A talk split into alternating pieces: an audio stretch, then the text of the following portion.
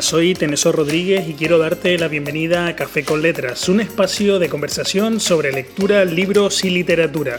Puedes escuchar Café con Letras a través de Spotify, Apple Podcasts, Google Podcasts y otras plataformas dedicadas a la radio por Internet. Aquí comienza Café con Letras.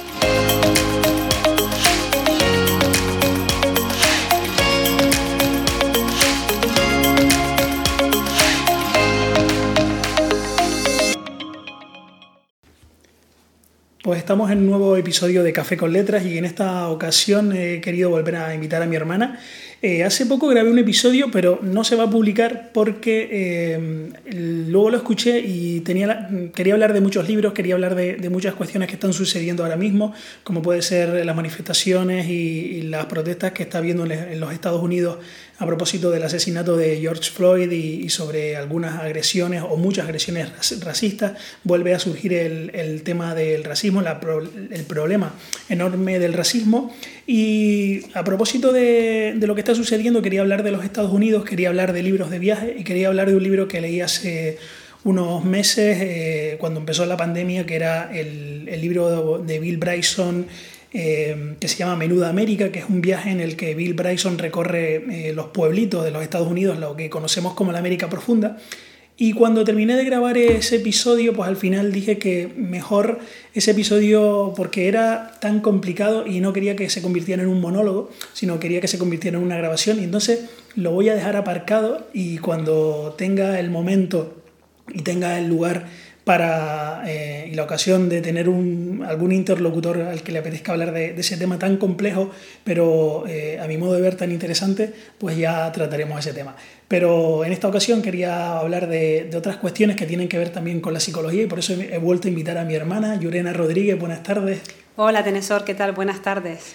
Pues vamos a hablar de un libro, vamos a, bueno, no vamos a hablar solo de un libro, vamos a hablar de, de, una lectura, pero también vamos a hablar de cuestiones que tienen que ver con los bulos, con la información, con cómo eh, recibimos la información, cómo procesamos nosotros la información y fundamentalmente de un tema que tiene que ver con, con, los sesgos. Y para hablar de los sesgos, de los que tú sabes mucho como, como psicóloga, eh, he querido traer el libro, un libro, para mí el mejor libro que leí el año pasado, en 2019, de todos los libros que leí, para mí este ha sido el mejor. Eh, me lo compré en formato digital y luego me lo compré en papel y te compré un ejemplar a ti también en papel porque me parece que es un libro imprescindible. Creo que debería eh, eh, obligarse a su lectura. Obligar a la lectura es un, término complejo, a mí no me gusta eso de obligar a la lectura, pero creo que es un libro que debería leerse en la escuela, o por lo menos sus, sus enseñanzas deberían eh, trasladarse al ámbito educativo porque tienen que ver con la educación en, en valores y también la educación en cómo recibimos nosotros la información que, que, estamos recibiendo a diario, que además estamos en una época de infoxicación, de infodemia, de gran cantidad de información por muchos lados, donde tenemos que separar la paja del trigo y, hacer un tamiz. Y el libro se llama Factfulness. Factfulness es un libro de un investigador eh, sueco, era médico, era especialista en salud pública, es, eh, era un miembro del prestigioso instituto de investigación sueco Instituto Karolinska, y este libro, Han Rosling, murió hace unos, dos años aproximadamente. Este libro no solo lo escribió él, sino lo escribió con su hijo, que se llama Ola Rosling, y también con su nuera, que se llama Anna Rosling Rondlund.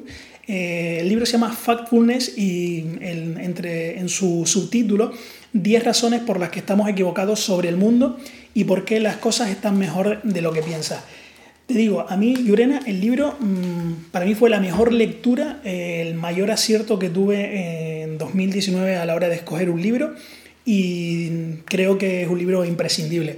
Yo no sé si tú lo has mirado, si lo has leído completamente, si no lo has leído completamente eh, y me gustaría que me dijeras qué, te ha parecido o, qué puedes decir. Vale, pues mira. Mm, Realmente, eh, efectivamente, el libro no lo, no lo, he leído al completo. lo que estoy haciendo es leerlo y subrayarlo, porque a mí hay cosas que me parecen importantes y creo que es interesante que, que estén subrayadas, eh, rompiendo totalmente con las creencias que me inculcó mi madre de que un libro no se toca. Un libro no se toca, no se subraya, no se escribe. Y yo durante mucho tiempo seguí esas creencias hasta que me permití generar las mías propias y pensé que si yo voy a disfrutar más el libro, eh, pues subrayándolo y escribiendo sobre él, pues que al final esa era mi creencia más válida. Bueno, como psicóloga, pues al fin y al cabo es normal que te hable de creencias, ¿no? Eh, eso sí, siempre de una forma muy estética, muy ordenada, y si hay un subrayador que se puede borrar, pues mejor todavía, ¿no? Pero bueno, eh, que me desvío, que esto no es el caso. Pero sin manchas de chocolate. Sin, eso sí, sin manchas de chocolate, sin manchas de atún, que una vez, por ejemplo, presté unos apuntes y me los dejaron, me los devolvieron con vamos, me dieron pistas de lo que habían merendado mientras hacían los, los deberes. Eh, bueno, en fin, que nos desviamos, que tú y yo estamos bonitos, que nos ponemos a hablar y, vamos saltando un montón de temas. A ver, como te decía, lo estoy leyendo y lo estoy eh, subrayando porque a mí me gusta hacer una lectura eh, pues me parece que, o sea, que a la vez que voy subrayando voy haciendo una lectura mucho más comprensiva y sobre todo porque una vez que finalizo el libro, si quiero volver a recordar aquellas cosas que en su momento a mí me parecieron interesantes, pues directamente me hago una lectura solamente de lo subrayado. ¿no? Entonces, en este momento, pues estaba ahora mismo geando mientras tú estabas haciendo todas las pruebas de sonido, las cosas que que he ido subrayando y bueno, a mí me gusta, o sea, me está gustando el libro, evidentemente por todo esto que comentas, ¿no? Primero, porque habla mm, desde un punto de vista, es decir, no no es que hable directamente desde la psicología, no es que directamente nos dé eh, pruebas relacionadas con la neurociencia, con cómo funciona nuestro cerebro, no entra ahí, pero sí que lo toca bastante y lo toca con otras palabras, ¿no? Por ejemplo, cuando habla del instinto de separación, ¿no? Uno de los, en uno de los capítulos habla del instinto de separación y esto desde la psicología se, se llamaría, o desde la psicología cognitiva, lo, lo llamaríamos como pensamiento polarizado, pensamiento dicotómico. Entonces, bueno, estos instintos de los que él habla, ya se tratan con otros nombres dentro de, pues eso, dentro de la psicología cognitiva para explicarnos cómo las personas tendemos a tener muchas veces una forma polarizada de, interpretar y de concebir la realidad. Y cuando estabas comentando al principio un poquito en qué consistía el libro, por qué te había gustado, cómo nos daba una imagen del mundo diferente a la que muchas veces tendemos a, a percibir, eh, hace, mm, hace poco, mm, hace poco y hace mucho, es decir, en varias ocasiones diferentes, pero bueno, hace, hace poco estaba hablando con una persona sobre lo que para mí había significado el estudiar en el instituto eh, la asignatura de, de, aprender a razonar. Eh, y desde aquí le doy un saludo a mi profesora, la, la que me dio esta clase. Em, no, no, conozco, la verdad es que he hablado con diferentes personas y no conozco a nadie que me haya dicho yo también cursé una asignatura como esa, aunque tuviese un nombre diferente, ¿no? Y para mí fue, bueno, fue una optativa que tuve en el instituto y me gustó mucho eh, porque em, te hablaba pues del método deductivo, del método inductivo, de los silogismos, ¿no? De la lógica, del razonamiento y me gustó mucho sobre todo pues que em, ahí fue cuando yo tuve eh, contacto con las falacias, ¿no? ¿Qué eran las falacias? ¿Qué tipo de falacias había? Y lo que tú estabas comentando antes de que te parece que es eh, imprescindible o que te parece que es muy interesante que la gente lea este libro o por lo menos lea cosas como estas, ¿no? Eh, yo también creo que es muy importante porque al fin y al cabo la forma con la que razonamos es la forma que nos lleva a tener una conclusión de lo que sea, de nuestras situaciones, de nuestras vivencias, del mundo en general. Y em, aprender cuando estamos teniendo un razonamiento erróneo, y no solamente con, con nosotros mismos, por nuestra vivencia, sino cuando estamos escuchando, por ejemplo, a los políticos hablar, cuando estamos escuchando mm, a cualquiera que, nos esté contando una historia desde su punto de vista, si no conocemos que hay cosas que se llaman falacias, que hay razonamientos que no tienen por qué ser como nos los están planteando, pues eso nos convierte en personas mm, muy fácilmente manipulables, ¿no? Entonces, bueno, de hecho, eh, la publicidad, pues al fin y al cabo sabe muy bien cómo, em, cómo conectar ¿no? Eh, con las emociones y cómo em, influirnos para que terminemos adquiriendo un producto, ¿no? Y, y, por supuesto que funciona, ¿no? Porque la gente invierte eh, cantidades en, todo esto. ¿no?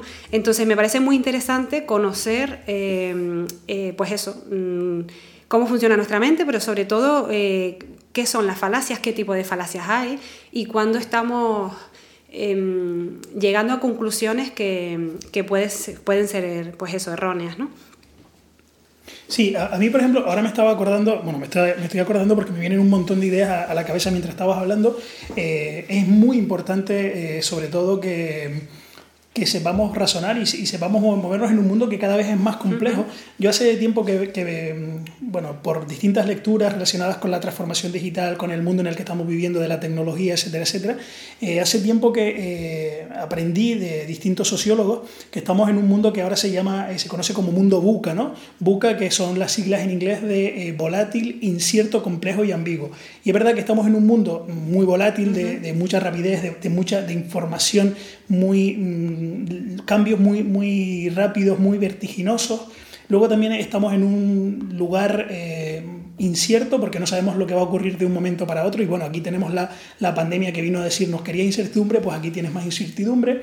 También la complejidad cada vez todo más complejo por el tema de las tecnologías, por lo que suponen las, comunicaciones, eh, el exceso de información, ¿no? Y también cómo alguien puede poner un tweet con una gran mentira y el tweet llega de, del primer, de un punto del mundo al, al punto más remoto y la gente se, se, lo cree completamente y por eso están ocurriendo lo que está ocurriendo también en el mundo de la ciencia, que eh, hay personas que vienen a alterar el conocimiento científico simplemente poniendo un tweet. Por ejemplo, el presidente de los Estados Unidos utiliza Twitter de una forma muy particular y es capaz de desafiar todo el conocimiento científico en menos de 280 caracteres con algo que lo dice él. Y entonces tiene esa falacia de autoridad, como soy yo el presidente de los Estados Unidos, pero no solo el presidente de los Estados Unidos. Hemos tenido estos días pues, eh, eh, los tweets, por ejemplo, de eh, Miguel Bosé, cuya madre falleció de coronavirus al parecer.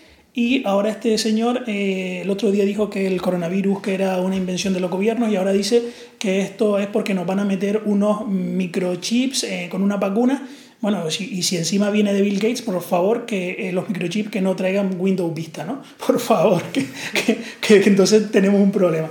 Bueno, en fin, que tenemos gran cantidad de información, pero a veces no sabemos, eh, eh, no sabemos procesarla, ¿no? Y no sabemos, a veces, pero nos pasa a todos, ¿eh? y a mí el primero.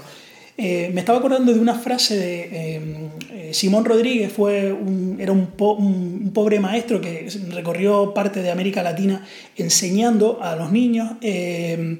y Simón Rodríguez, de, Simón Rodríguez, Eduardo Galeano escribió un texto que decía, enseñen a los niños a hacer preguntones para que, para que pregunten, para que se hagan preguntas, para que obedezcan a la razón porque el que no sabe, eh, mm, cualquiera lo engaña y el que no tiene, cualquiera lo compra. ¿no? Y me, me, parecía una frase muy, muy interesante sobre eh, el, enseñar y el aprender, no solo enseñar, como si nosotros lo supiéramos, sino también aprender todos a, a, a, entender, a comparar datos, a que no nos engañen con las estadísticas, que no nos engañen con las encuestas, que eh, hay que saber donde hay un dato, donde hay una estadística, hay que saber cómo se hizo, hay que saber mirar una ficha. Pero bueno, el libro de, de, Hans Rosling exactamente no habla, no, habla de eso y no habla de eso. Y por ejemplo, habla, habla de los estereotipos, habla de... Hay una anécdota que me gustó muchísimo sobre el tema de los estereotipos, ¿no? Él que era médico. Eh, y habla también, por ejemplo, de las distintas falacias de los instintos, del instinto del miedo, del instinto del tamaño, ¿no? Donde a veces eh, percibimos que las cosas son más grandes o más pequeñas de lo que en la, en, la, realidad son. Y además él sacaba sus datos supuestamente de fuentes fiables como puede ser la, la ONU, el Banco Mundial, eh, la Organización Mundial de la Salud. Pero incluso menciona en alguna parte del libro que hasta esos datos hay que saber refutarlos. ¿no? Claro. Y eh, esa parte a mí me, me pareció súper interesante y además algo que he puesto en Twitter y que lo he dicho por ahí, a mí este libro de verdad es verdad que Hans Rosling era una persona sumamente optimista y con este libro lo que intentó era ya casi como eh, preludio, no sé si de, su fallecimiento, que murió de cáncer de páncreas, por cierto, eh, mm, quizás dejarnos un libro donde pensáramos que teníamos un mundo mejor y, que en realidad tenemos un mundo mejor del que a veces mm, nos pensamos, coronavirus mediante, pero eh, la verdad es que este libro me ha hecho aprender mucho, me ha hecho eh, tener una mejor relación con algunas situaciones que yo desconocía del mundo y que tenía una visión completamente errónea, y ahora tú um, hablarás sobre eso.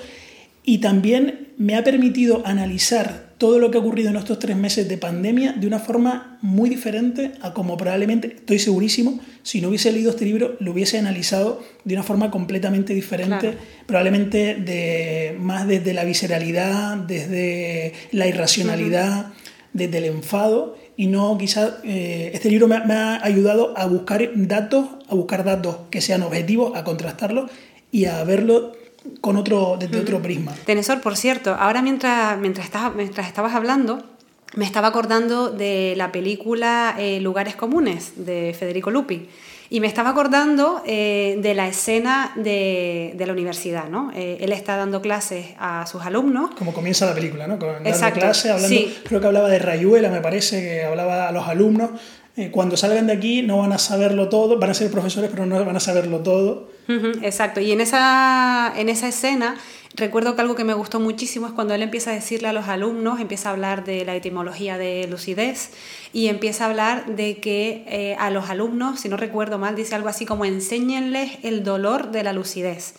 Creo que es así. Sí, igual, sí, sí, ¿no? recuerdo, sí, recuerdo. ¿Verdad? Sí, sí. Vale, pues me gustó, me, gust, me, me, gusta, me gustó mucho esa escena, esa y la escena de la biblioteca, que no sé si la conoces. Por supuesto, la de Tuti Tudela. Sí, es una eh, escena que me gustó muchísimo. Me... Esa probablemente, bueno, vamos a hablar ahora un poco de cine, aunque no sé mucho de cine, pero esa es uh -huh. una de las escenas más bonitas de cortejo que se puede ver en una película. Sí, Por lo menos yo creo que la, la escena de cortejo de un hombre a una mujer a través de la palabra eh, mm. que se puede que se sí en esa escena en esa escena ah, hay muchísimas cosas hay lealtad Aristarain hay, ahí se salió uh -huh. bueno pues está eh, como te decía aparte de esa escena me encanta la escena en la que él empieza a hablar con los alumnos y empieza a decirles que enseñen a los alumnos a pensar ¿no?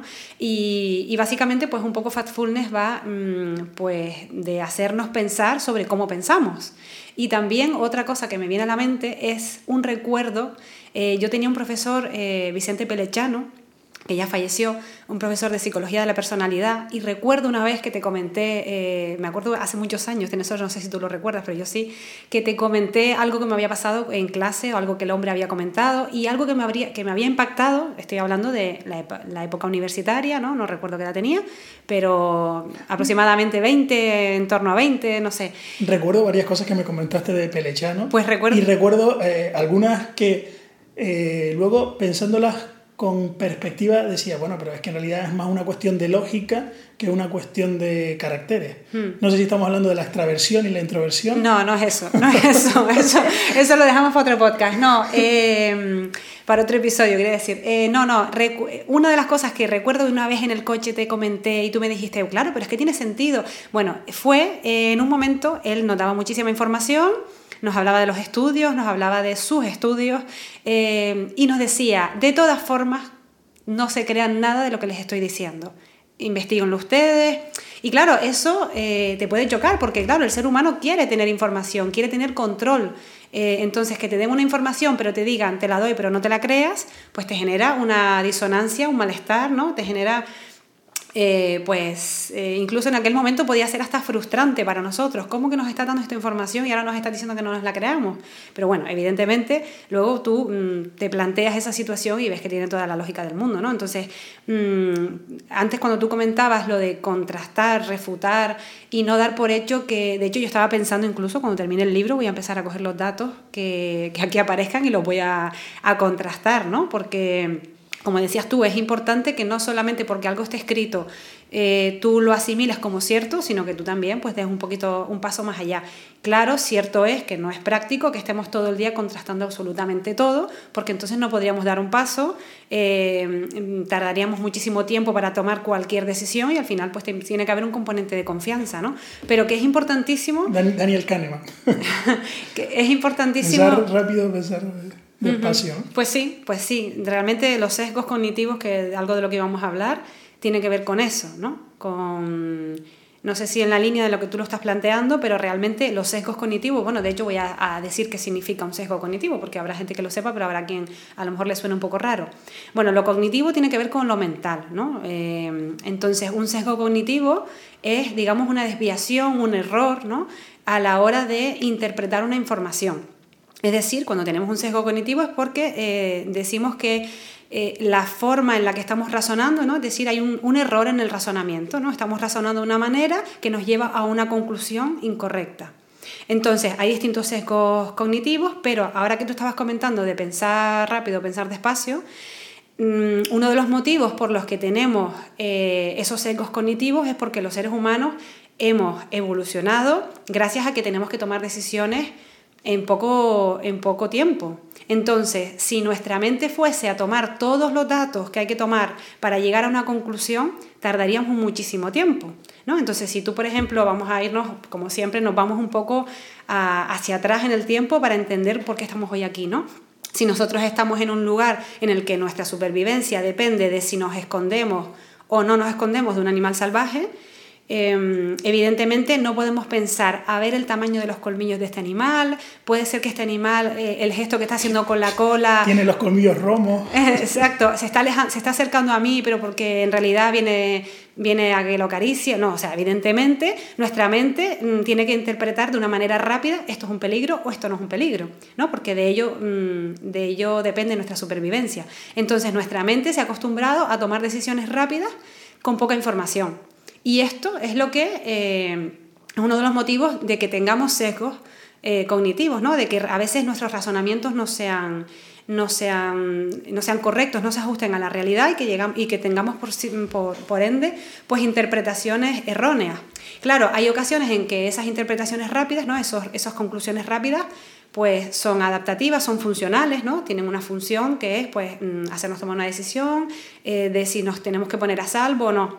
Pero hay otras ocasiones que esas mismas decisiones nos llevan, pues por ejemplo, a lo que ha pasado hace poco, ¿no? A conductas racistas, eh, a rechazar a alguien porque le vemos que tiene un tono de piel diferente al nuestro, porque vemos que esa persona tiene unos gestos o tiene una forma de vestir que nos parece que esa persona puede ser peligrosa, entonces tendemos a diferenciar, a clasificar y, claro, no siempre esta forma de nuestro cerebro trabajar es funcional, porque a veces, a veces nos lleva efectivamente pues, a, a conductas mm, de, de, desprecio, de pues eso, racismo, xenofobia, exacto, prejuicios.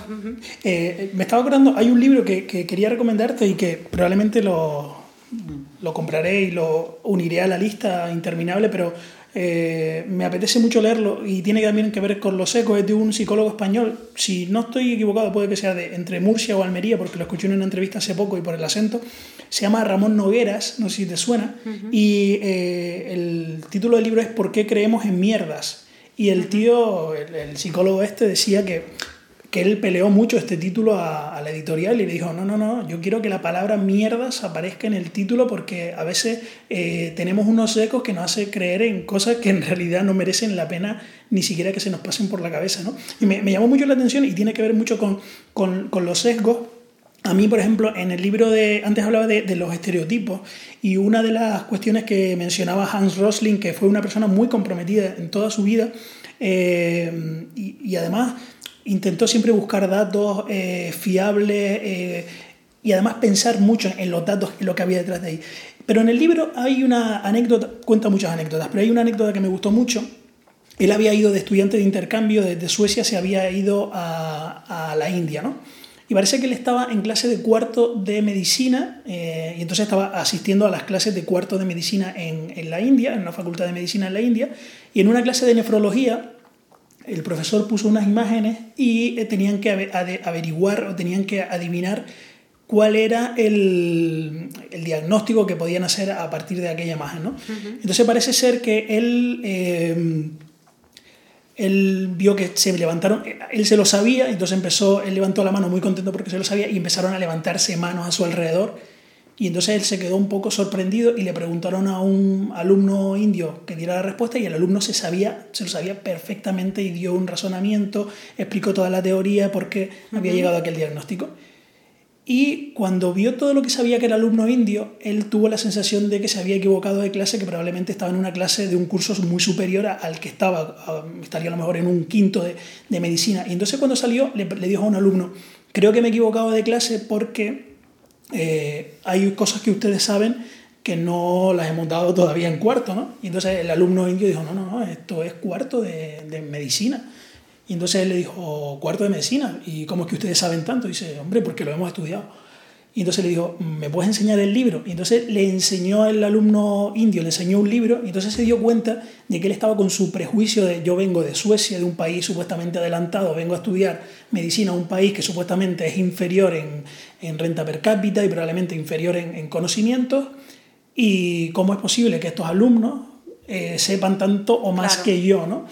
Y me, me, pareció una... Y además él lo cuenta eh, casi con, una, como con, con vergüenza pero además eh, para explicar bien cómo son los estereotipos. ¿no? Y me, me, gustó muchísimo que explicara ese sesgo que se tiene a veces, eh, que tenemos a veces cuando pensamos en los otros, cuando visitamos un país extranjero y, y pensamos que los paletos son los otros, ¿no? Y que los catetos son los otros y no somos nosotros los que vamos a, a verlos, ¿no? Sobre todo cuando uno va casi también como turista, ¿no? Pero eh, por eso Mm, te digo, este libro, además hay muchísimas otras cosas del libro que no tienen tanto que ver con los ecos, sino también eh, con el desarrollo del mundo, como la parte en la que analiza las cuatro, en la que diferencia cuatro, eh, no primer mundo y, tercer mundo, sino cuatro escalones de, en, materia económica y cómo todo eso influye. ¿no? Claro, mira, eh, estabas hablando de como la visión que tiene uno de un lugar cuando va de turista y algo que yo observo, bueno, yo y seguramente que todo el mundo lo hemos hecho y lo hemos observado. Cuando, y lo volveremos a hacer. Y lo exacto, y lo volveremos a hacer porque al fin y al cabo, eh, pues todos estos sesgos, todas estas visiones, mm, pues eso, sesgadas, erróneas, eh, son naturales, ¿no? Es decir, eso quería también comentar antes, que al final es natural, es normal que tengamos que hacer eso, es decir, que no tenemos por qué eh, atacarnos o atacar a los demás porque tengan sesgos, porque tener sesgos es, como decía, es, una, es, natural, es, natural en el ser humano, entonces lo interesante es conocerlo para evitarlo en la medida de lo posible y poder liberarnos un poco de esa naturaleza incluso. Si saben cómo soy, para que me invitan, ¿no? Pero bueno, lo que te estaba comentando con respecto a cuando visitas un país extranjero. Eh, he escuchado, ¿no? Y eh, como te decía, muchas personas que a lo mejor se van cinco días, una semana, mm, diez días a un país como, pues yo qué sé, Suiza, por ejemplo, ¿no? Em, y van en un momento determinado del año, van con un estado de ánimo concreto porque van de vacaciones, van a unos lugares que normalmente son turísticos y se consideran capaces de dar una visión sociológica, psicológica, eh, etcétera, de eh, la gente de ese país, ¿no? Eh, ¿Quién no, había, ¿Quién no ha viajado y ha dicho, estuve en Suiza una semana, mira, allí la gente es así, hace esto, es amable, es, mm, es, es, es, y eso realmente... Son mejores. Tiene que ver con un sesgo, o mejores o peores, ¿no? Pero tiene que ver con, con un error que se llama eh, sobregeneralización, ¿no? Es decir, es una, una generalización en base a datos puntuales. Yo, por ejemplo, a lo mejor me voy, pues yo que sé, a Holanda en el mes de mayo del 1 al 10 deberías ir el 30, que es el Día de la Reina, que es el Día de la Fiesta Nacional de Holanda. Pues, el 30 de abril, el 30 Bueno, pues imagínate que me voy en esa fecha y veo un montón de gente en la calle, con la bebida en la mano, risueña, y claro, yo me vengo para acá pensando que en Holanda la gente es súper feliz, va bebiendo por las calles, eh, están continuamente de fiesta, y estoy hablando de una información en base a una experiencia que tuve en un momento concreto del año, y además que mi visión estaba, mm, pues eso, influenciada eh, por mi estado de ánimo en ese momento. Porque claro, cuando tú estás con un estado de ánimo determinado, la interpretación que haces del mundo es una interpretación basada en cómo te encuentras. Es decir, no hay más que ver.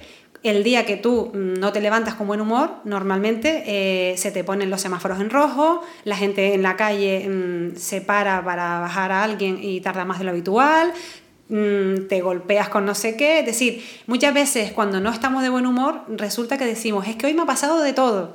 Y es, verdad que a veces se juntan cosas que no que, que, tú dices, oye, vaya fastidios que he tenido hoy, pero muchas veces la, mm, las cosas que nos ocurren están, mm, y la forma de verlos está muy mediada por nuestro estado de ánimo, ¿no? El día que no te encuentras bien, parece ser que ese día has tenido un día peor de lo, de lo habitual, y el día que estás de buen humor te dicen una noticia desagradable y consigues sacarle la parte positiva. Entonces, eh, pues eso, ¿no? Eh, eh, tiene mucha influencia cómo nos encontramos ¿no? y, y, sobre todo lo que estamos percibiendo en ese momento. Entonces no se puede hacer una visión generalizada de cómo es la gente, pues en Holanda, en Suiza, en donde sea, en base a una semana que hemos estado ahí, que ha sido una semana concreta, con una temperatura concreta, ¿no? Eh, porque sin embargo luego no hacemos lo mismo con respecto al lugar en el que nosotros nos vivimos, o sea, en el lugar en el que nosotros vivimos.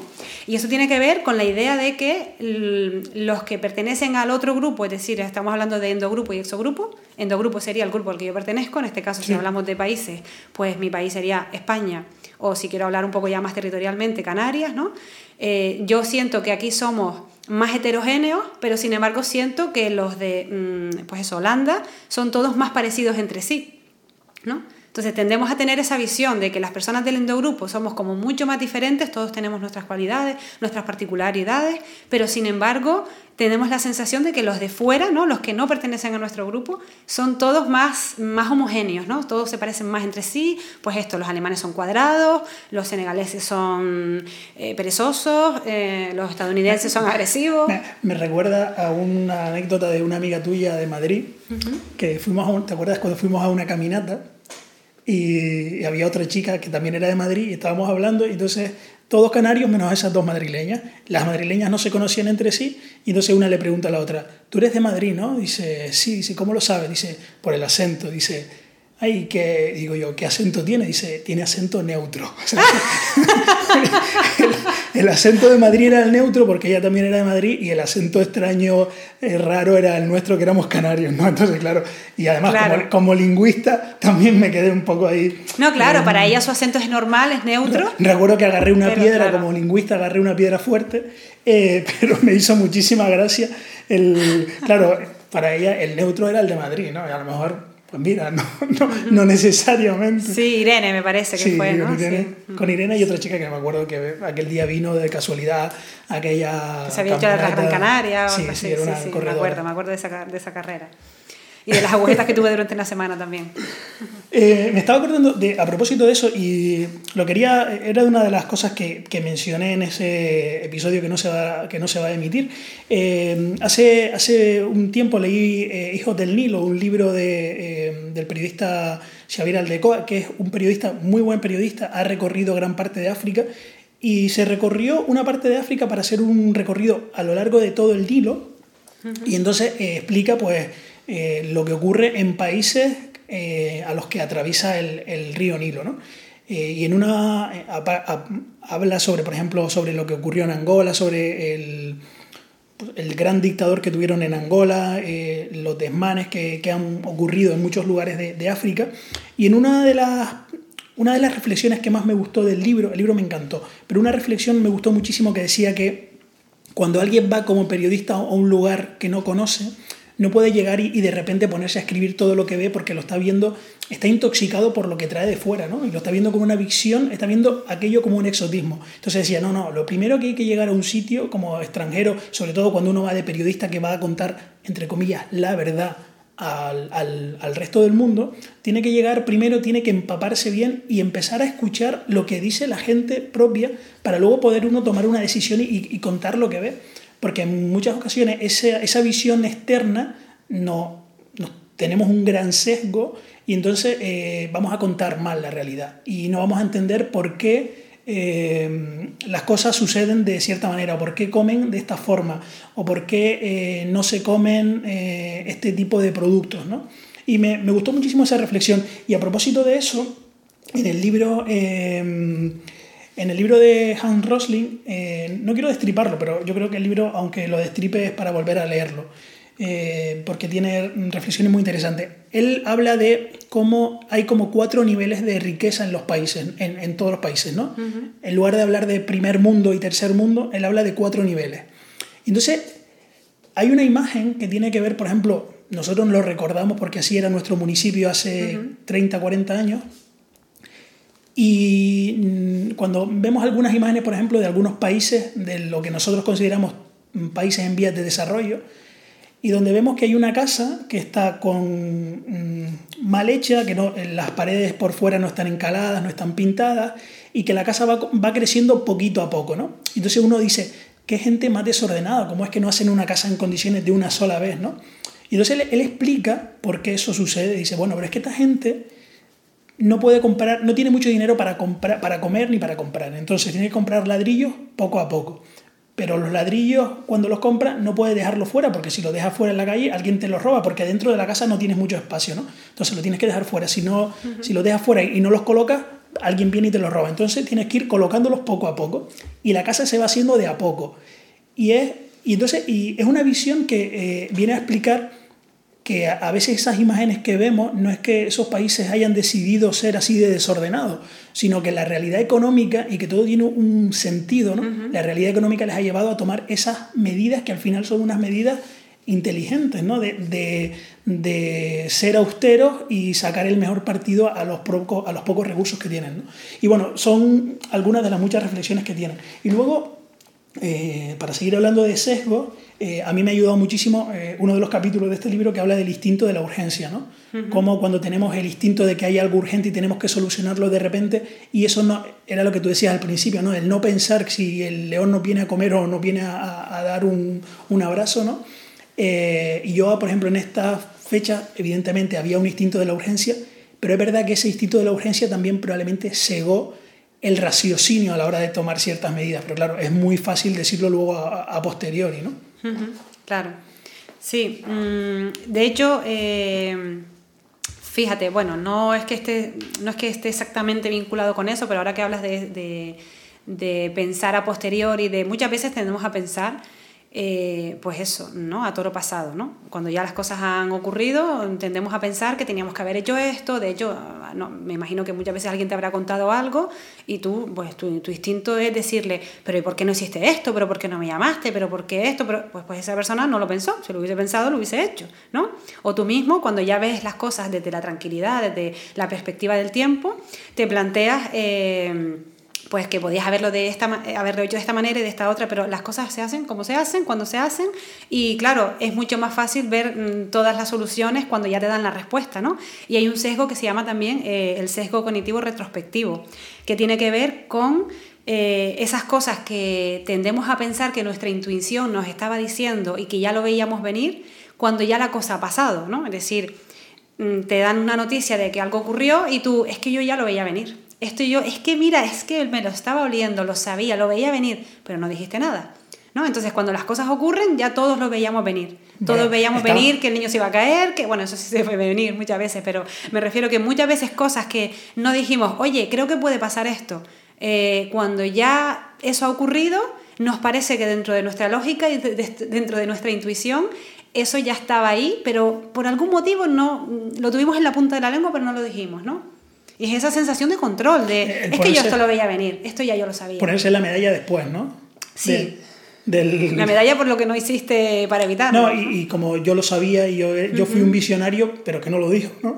Claro. Lo estamos viendo ahora con el debate agrio político que hay y donde mm, ves gente que en tal fecha dijo una cosa y ahora dice que dijo lo contrario y les enseña las imágenes. Esto también tiene mucho que ver a veces también con la desinformación, con los bulos, etcétera donde gente que eh, le sacas la hemeroteca y dice que eso es mentira, que ellos no dijeron eso y le estás enseñando la hemeroteca y te refuta una y otra vez y que además que ellos lo advirtieron. Y y bueno, y claro, uno se queda con cara de, de, susto porque dice, ¿cómo es posible? Claro, o cuando, cuando se toma una decisión política, por ejemplo, ya no solamente a nivel eh, ¿no? administrativo, a nivel político del Estado, sino a nivel político de una empresa o lo que sea, cuando se toma esa decisión, eh, pues a lo mejor no hay, no hay una, un argumento alternativo, pero cuando ya eso ha ocurrido, decimos con muchísima tranquilidad y cerveza en mano, es que lo que tenían que haber hecho era esto y esto y esto, ¿no? Es decir, parece que todos hubiésemos actuado mejor eh, cuando ya la situación ha ocurrido, cuando mm, pues en su momento a lo mejor no dimos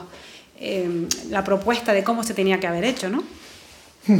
Bueno, cuéntame más de sesgo, si tienes algo así más que contarme, porque estoy, estoy, viendo el tiempo un poco y tampoco para hacer, hacerlo, para alargarlo en exceso, pero no sé si querías analizar algo más del, del, libro. Pues mira, el libro habla de otros instintos, como por ejemplo el instinto de negatividad. ¿no? Eh, yo todavía no he llegado a este capítulo, lo he visto así en el índice. No sé si tú recuerdas algo sobre ese instinto, pero bueno. Sí, sí, bueno.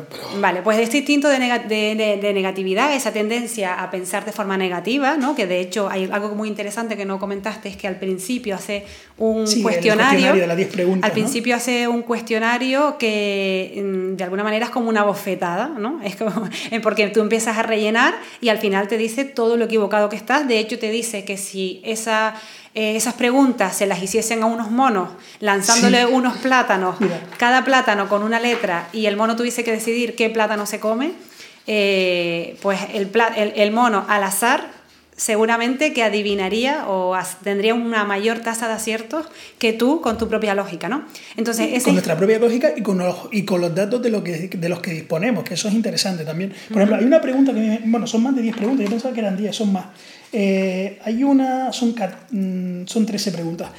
Hay una pregunta que me llamó muchísimo la atención porque yo mm, aquí hubiese, fall, bueno, fallaba en, casi, en todas o casi todas, vamos a decir en todas. Fallabas mucho. Sí, fallaba, muy, vamos, un 0 o como mucho un 0,5 eh, si me hubiesen hecho ese examen.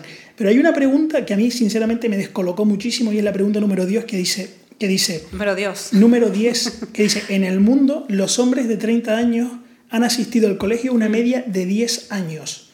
¿Cuántos años han ido al colegio las mujeres de esa misma edad? Y entonces ponen 9 años, 6 años y 3 años.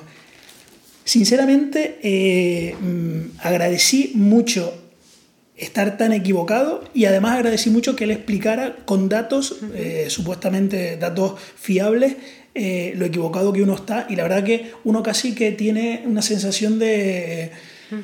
de satisfacción cuando descubre la verdad. Bueno, la gente que nos esté escuchando me gustaría que, ellos piensen, ¿no? que piensen cuál es la respuesta. Sí, es, es, tal cual. Es decir, la pregunta es, los, en todo el mundo, los hombres de 30 años de edad han ido al colegio una media de 10 años. Han estado escolarizados una media de 10 años. De 10 años. Pues piensen ahora cuál sería la media de eh, escolarización de mujeres de 30 años eh, en comparación. Es decir, si los hombres han ido 10 años, ¿cuántos años habrán ido las mujeres al colegio? Vale, ¿decimos la respuesta? No.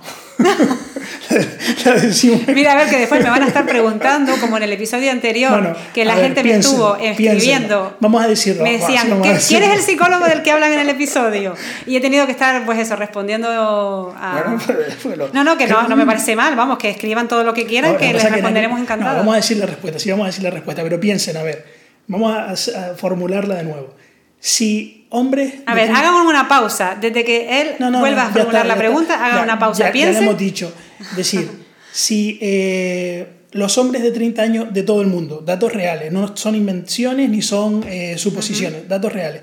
Si un hombre de 30 años, el promedio de los hombres de, de, cualquier parte del mundo de 30 años han ido un promedio de 10 años a la escuela, ¿cuánto habrán ido las mujeres? Y las tres mm, opciones que daba Hans Rosling eran tres años, seis años y nueve años.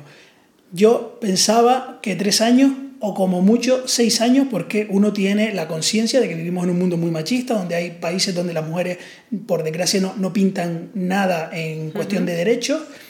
Y, y, por fortuna y, por, y para alegría, uno se congratula con el mundo cuando, cuando lee y cuando se entera de que en realidad, eh, aunque hay un en que la, diferencia, hay, sigue habiendo una diferencia entre hombres y mujeres, pero las mujeres han ido una media de nueve años. Es decir, un año menos. Un año menos de media, que los hombres.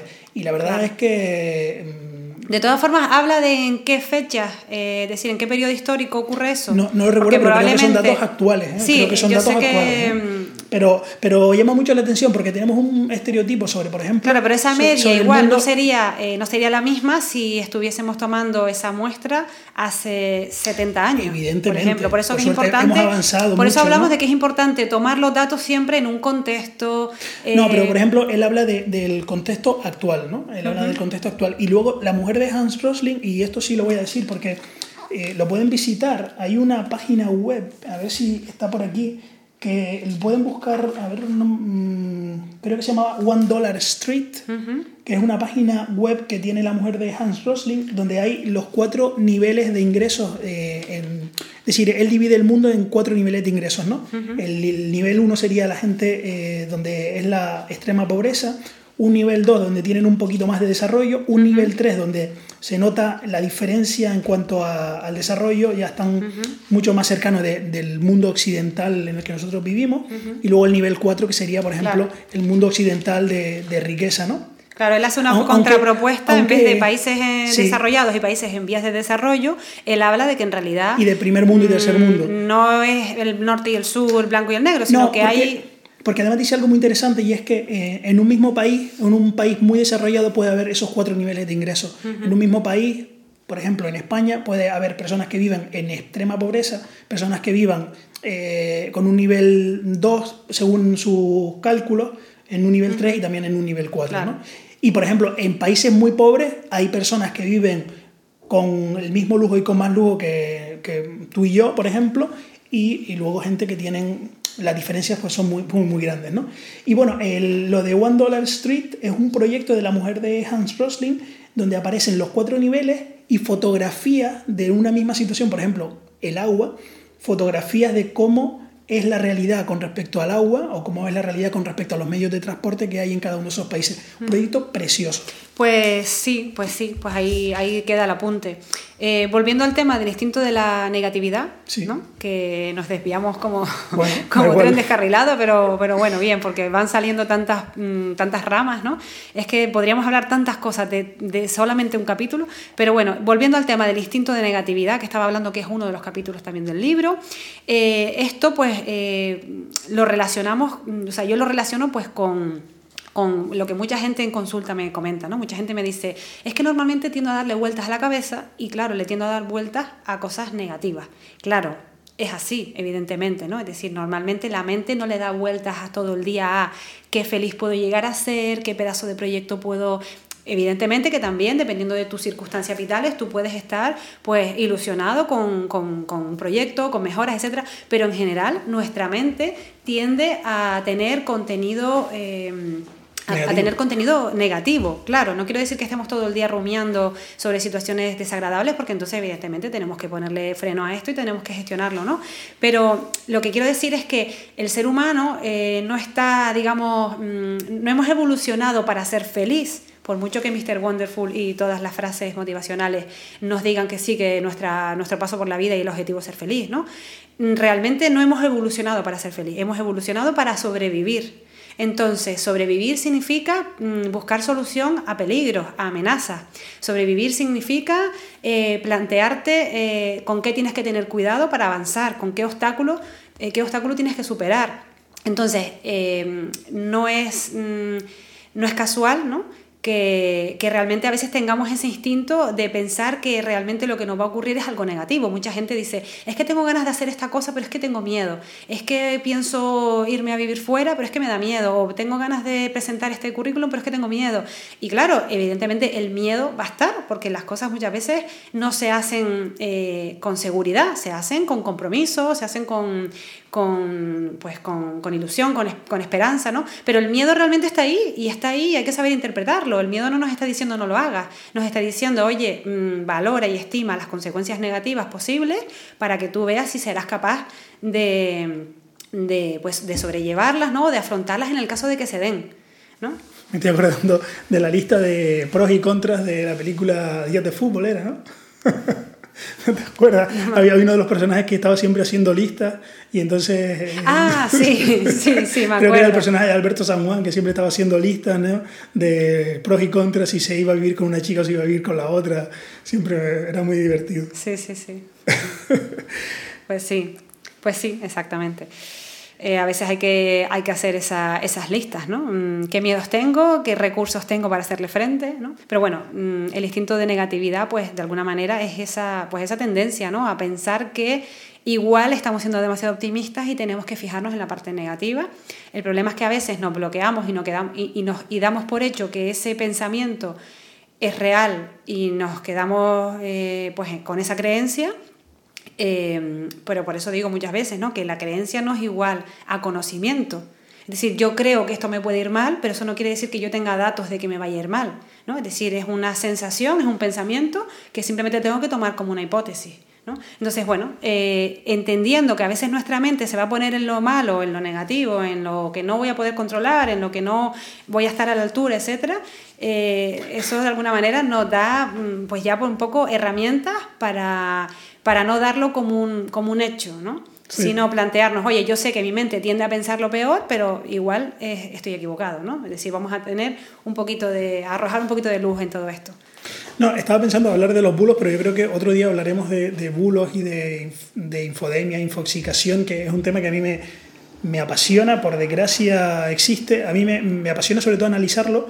Eh, ayer estuve viendo una charla de una conversación mm, Pampa Molina, no sé si de, Pampa García, que es, una, es la directora de la agencia de investigación científica SINC, agencia pública, y también de eh, Ignacio Lopecoñi, que es un microbiólogo, que eh, ha escrito libros muy interesantes sobre los virus, sobre las pandemias, sobre los microbios.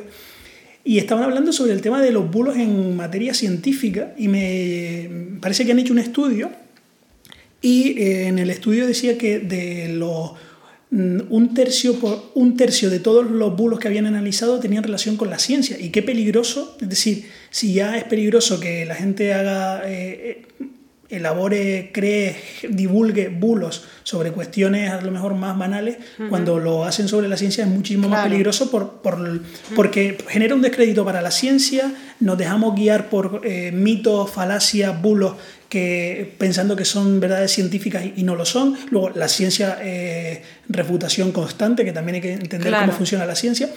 Y luego decía él, decía él y Ignacio López Coñi que él no entendía cómo, por qué alguien tiene un interés en crear bulos y sobre todo sobre la ciencia. Bueno, yo creo que hay personas que sí han estudiado por qué. Y luego mm, alguien que estaba en el chat de, de la charla decía que mm, hay una página que se llama saludsinbulos.es.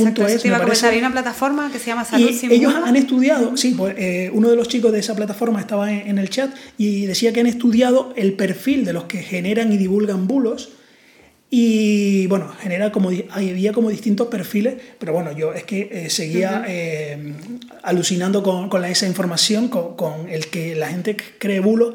Está muy bien el libro este porque también invita, oye, sabes que es un bulo, pero no te quedes ahí, ¿eh? sino ve a buscar la fuente, ve a intentar a contrastarlo y como ha hecho gente hoy, para, mm, para, explicarle a este hombre, a, a, Miguel Bosé, porque las cosas que dijo ayer pues son eh, absurda, por decir algo suave. Y hay gente que está, bueno, yo puse, yo dije que, que, creo que ahí hay un problema de salud mental y, y no, no, lo digo de forma para, para reírme ni para burlarme, ni muchísimo menos, sino creo que Creo que es en serio, lo, lo digo muy en serio, la verdad que me, claro, pero mira, pena. ¿eh? ¿eh? realmente eh, estamos hablando de un personaje muy conocido, entonces ahí pues entra un poco esa falacia de autoridad, también, ¿no? O sea, si lo dice Miguel Bosé, que, tiene, que se relaciona con gente pues que tiene mucha información, que es un personaje pues mm, que, ¿no? que tendrá acceso a muchísima información, que es una persona, eh, digamos, vamos a decir, un libre pensador, etcétera, pues si lo dice él, debe ser que esto tiene sentido. Entonces, ahí tenemos eso que hablábamos al principio de la falacia de autoridad. Y luego también, hablando del tema de los bulos, que por cierto, vamos a recalcar que existe esa plataforma que se llama Salud sin Bulos, que se dedica a esa información que ustedes ven que no saben si puede ser cierta o que tienen sospecha, pues pueden contactar con ellos, enviarles la noticia, ellos la, la estudian y eh, si es un bulo, pues lo publican eh, con el argumento de por qué lo es, ¿no? Y bueno, durante el confinamiento yo creo que me, le dediqué más tiempo a, mm, a, bueno, eso, a buscar si algo era un bulo o no, porque me llegaba tanta información y muchísima, eran bulos. Eh, y claro, ¿qué ocurre? Hablando del tema de la, de la ciencia, de los bulos y sobre todo de los bulos en el tema de la salud, que está en juego pues, en nuestra vida directamente, ¿no?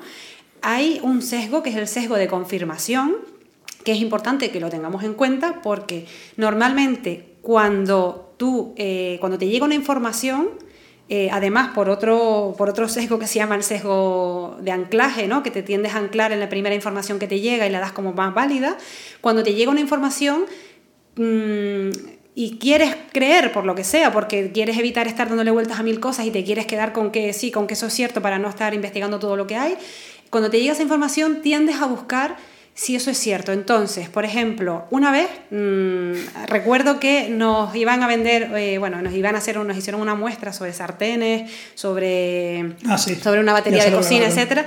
Vale, y entonces, claro, nos decían que tenía unas propiedades increíbles, etcétera, etcétera. Claro, si tú te quieres convencer para gastarte los dinerales que valía eh, aquellos dos calderos y los sartenes, que eran como 4.000 euros, te lo digo en serio, eh, al final, ¿qué haces? Pones el nombre de esa batería de cocina y pones propiedades, beneficios, es decir, vas a buscar aquella información que confirme lo que tú estás pensando. Entonces, un dato. Cuando tú quieras buscar de manera crítica la información que hay sobre eso, no busques solo la que te confirma lo que tú quieres creer, busca también lo, aquello que dice lo contrario, es decir, pones el nombre y pones estafa, mito, bulo, eh, ¿no? Es decir, para poder tener información de una forma más global, no solamente porque, por ejemplo, tú ahora te quieres comprar un coche, pues yo que sé, un Volkswagen, y vas a buscar Volkswagen, mm, genial, maravilloso, ¿por qué debo comprarme un Volkswagen? Eh, Volkswagen, beneficios, lo que sea, ¿no? Bueno, beneficios como si fuera una planta medicinal, pero me refiero al beneficio de comprártelo, ¿no? Entonces, busca también, eh, ponga que en el buscador, por ejemplo, en el caso de que estés haciendo la búsqueda a través de Internet, aquellas palabras claves también como estafa, peligro, cuidado, advertencia, ¿no? Porque si no, al final lo que vamos a tender a hacer es pues ese instinto que tenemos de confirmar la información de la que ya disponemos. Sí, me acuerdo que una vez tú decías de creo que fuiste a, una pescadería, ¿no? Y había como un cartel que decía eh, los beneficios del, del, salmón o algo así, ¿no?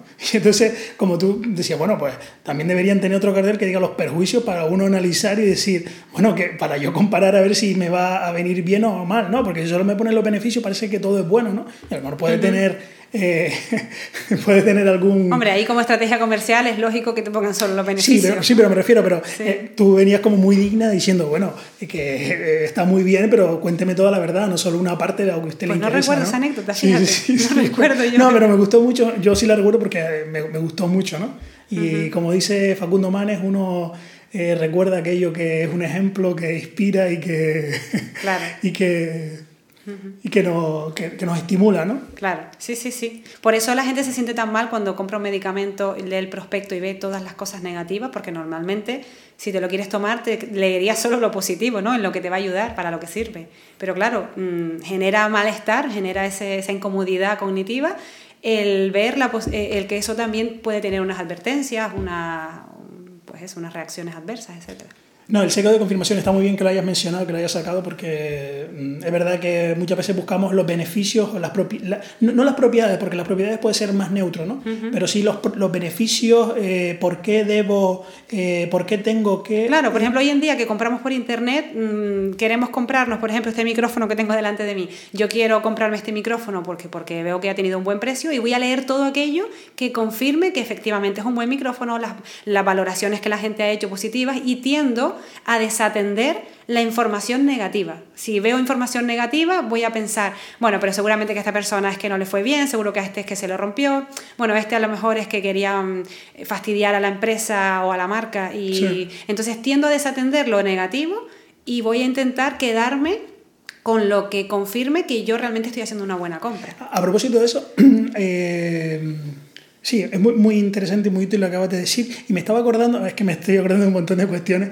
Eh, y me estaba acordando antes, eh, a propósito de lo que estabas comentando, de la gente que, tan, es decir, tú le puedes dar la información, pero no se la quieren creer. Es decir, yo te doy la información, verás, estos son los datos y no te los aceptan. Como, Y me estoy acordando de un conocido eh, que ha sido un defensor a ultranza de la conspiración del 11M, ¿no?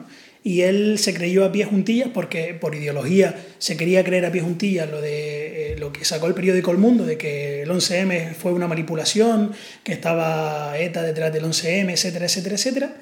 Y bueno, y ha intentado durante un montón de años explicármelo y convencerme y convencerme y convencerme, ¿no?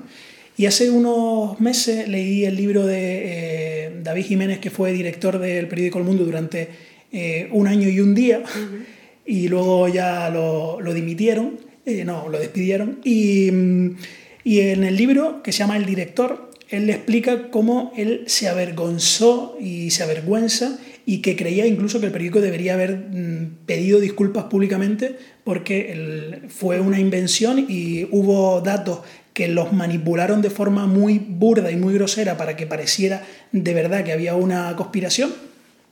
Y entonces a este conocido le dije, mira, que es que, que, no, que hay comisarios que han salido a decir que no, que tal, que esta, esta gente, y además el periódico, el director del que fue director del periódico El Mundo, ha dicho esto y aquí está el pasaje del libro, ¿no? Y entonces me responde, dice, no me lo creo. y claro, y, y bueno, ¿y ahora qué hago yo? ¿Sabes? Como ahora, ¿qué hago?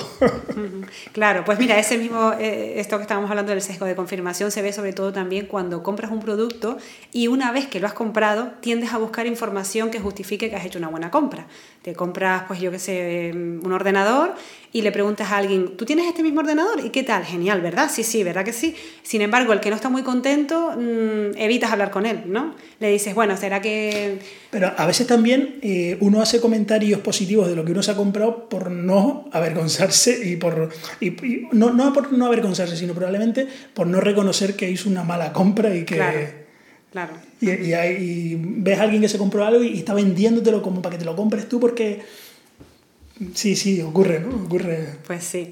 Eh, de hecho, bueno, no sé si viene a cuento porque no tiene que ver con letras, pero como ahora está tan de moda y rompiendo un poco los tabús de la sexualidad, eh, al final en todas las conversaciones el último tema suele ser, suele ser el de la sexualidad. Tengo una amiga, y esto es verdad, esto es verdad que es una amiga, eh, si yo si fuese yo la que lo hubiese hecho pues no tendría ningún vamos ningún prejuicio ¿no? en decirlo pero tengo una amiga que se compró no, no, no, no, no, en serio tengo una amiga que se compró no sé si tiene alguna amiga que se llama Tatiana. eh, bueno una conocida sí. Pero bueno tengo una amiga que se compró un Satisfyer no sí. Y eh, cuando le pregunté que qué tal me dijo fantástico genial. Creo que todas las mujeres deberían tener uno en su mesa de noche y además te recomiendo que se lo recomiendes a su vez a, todas tus pacientes, ¿no? Eh, bueno, ella estaba encantadísima. Y le dije, bueno, tú sigue usándolo y ya me comentarás, ¿no? Eh, yo la verdad es que pues nunca me lo compré, ¿no? Yo preguntándole, oye, esto merece la pena. ¿Estás esperando que te lo regale? no, no, la verdad es que ya, eh, después de las cosas que ella me ha dicho, pues he perdido el interés, ¿no? Pero vamos, que que no tengo ningún problema, como te digo, ¿no? Eh, si me lo quieres regalar, no. Es broma. no, no, pero en serio, esto es en serio. Le pregunté, ¿pero qué tal? Y ella, fantástico, me encanta. Digo, bueno, tú sigue usándolo y ya me comentarás. Bueno, pues con el tiempo, eh, pues yo qué sé, al par de semanas la vi, oye, por cierto, ¿qué tal el Satisfyer? Pues mira, bien, pero últimamente no lo estoy usando mucho, pero bueno, bien. Eh, digo, bueno, tú sigue porque igual todavía estás en la fase de idilio y ya me comentarás. Bueno, total que ella estaba como incómoda o sea, me lo confesó luego, ¿no? Como que estaba un poco incómoda em, porque no quería decirme, oye, pues al final me he llevado una decepción porque ya mm, no es lo mismo, ¿no? Entonces, eh, ya pasado unos meses, le volví a preguntar, por cierto, actualización. A día de hoy dice, no, ya no lo uso. Dice, es que ya mm, las sensaciones del principio, la verdad es que no tienen nada que ver. No sé por qué, pero mm, el aparato funciona bien, pero no tiene nada que ver con las sensaciones que me generaban al principio. Entonces, realmente ella como que se sentía esa incomodidad en confirmar que un producto que había adquirido pues un poco por la moda del momento y porque había escuchado que era fantástico, etcétera, pues que ya realmente no, le satisfacía como antes, ¿no? Entonces, incluso con el Satisfyer también tenemos a veces ese sesgo de confirmación o, o mejor dicho, ese eh, digamos ese rechazo a dar una información contraria a la que en un principio nosotros, ¿no? ella estaba convencida de que sí, que era un buen producto y luego se sentía incómoda de decir que no, que al final ya no estaba tan contenta. Bueno, esto no ha sido ninguna propuesta publicitaria, ni muchísimo menos. Eh, Estoy hablando de, A ver, solamente le he preguntado a esta amiga, yo no sé otras personas que piensan, pero vamos, que, Veo muchos hombres aquí aplaudiendo tu comentario. Eh, no, pero sí, tiene que ver con el seco de confirmación y a veces con que, lo que te decía quizás, ¿no? De que a veces uno eh, no quiere reconocerse ni a sí mismo que a lo mejor hizo una mala compra o tomó una mala decisión. ¿no? Entonces intentamos justificar de 20.000 maneras que, bueno, pero no está tan mal. Mm, en realidad bueno, de la misma forma que la gente nos contacta para preguntarnos quién es eh, la persona de la que estamos hablando, o, o sea, en el caso del episodio anterior, que nos preguntaban por el psicólogo, o que antes estábamos pensando que igual nos contactaban para saber la respuesta, em, si alguien ha tenido una experiencia diferente, pues que también nos la aporte. Sí, sí, está claro, está claro. También la aporte, eh, tu, tu Twitter y tu Instagram y que te, que te escriban directamente. De todas formas, que sepas que, que no, no, es porque tenga, que tampoco me tengo que justificar, pero vamos, que he perdido todo el, todo el interés en, en, adquirir ese tipo de productos. Eh, por cierto, tengo que agradecer que ya el podcast tiene más de 600 visitas. Yo no lo esperaba. Este es el décimo episodio oficial. Eh, y la verdad que estoy encantadísimo con la aceptación que está teniendo. Tengo que eh, saludar desde este episodio a gente que escucha desde, desde Andorra, de, bueno, de, todas partes de España, desde Andorra, desde Estados Unidos, eh, creo que desde Oregon, desde, desde Oregón, desde Massachusetts creo que también escucha a alguien, eh, desde un montón de lugares diferentes, desde Colombia, que también creo que por ahí están algunos amigos escuchando, desde Argentina. Eh, mm, bueno, pues gracias por aportar el granito de escucha al podcast y la verdad que yo espero que si les gusta o si quieren proponer cualquier cosa, que escriban.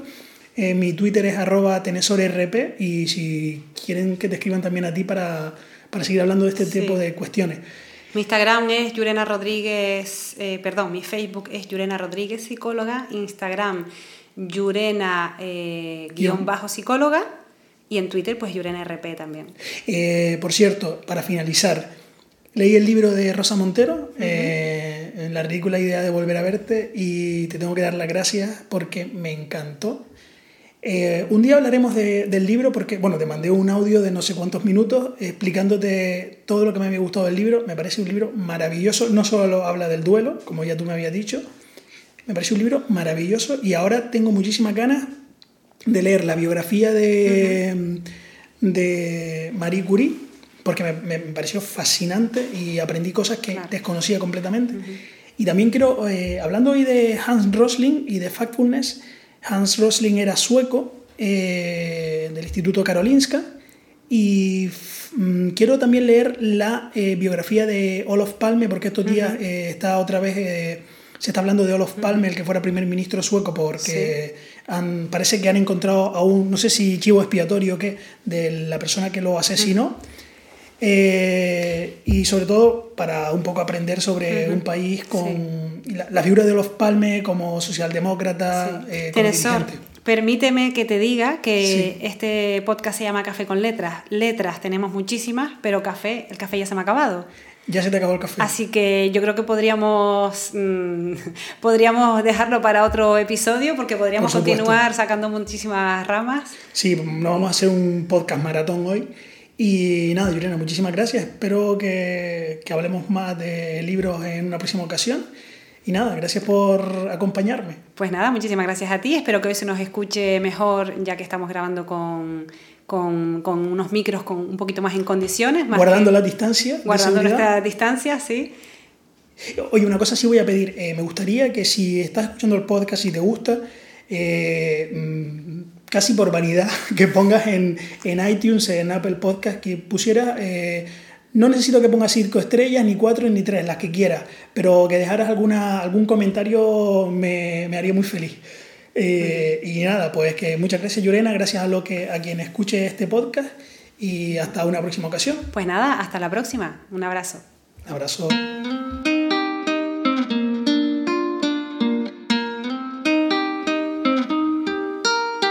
Y hasta aquí el episodio de hoy de Café con Letras. Recuerda que puedes escucharlo a través de numerosas plataformas como Spotify, Google Podcast y Radio Public, entre otras. Si no quieres perderte ningún episodio, no olvides suscribirte en Apple Podcast y si te ha gustado, también puedes dejar tu reseña en la aplicación de la manzanita. Además, puedes encontrarme en Twitter en arroba tenesorrp, donde puedes enviarme tus opiniones y comentarios. Muchas gracias por escuchar Café con Letras y hasta pronto. Un abrazo.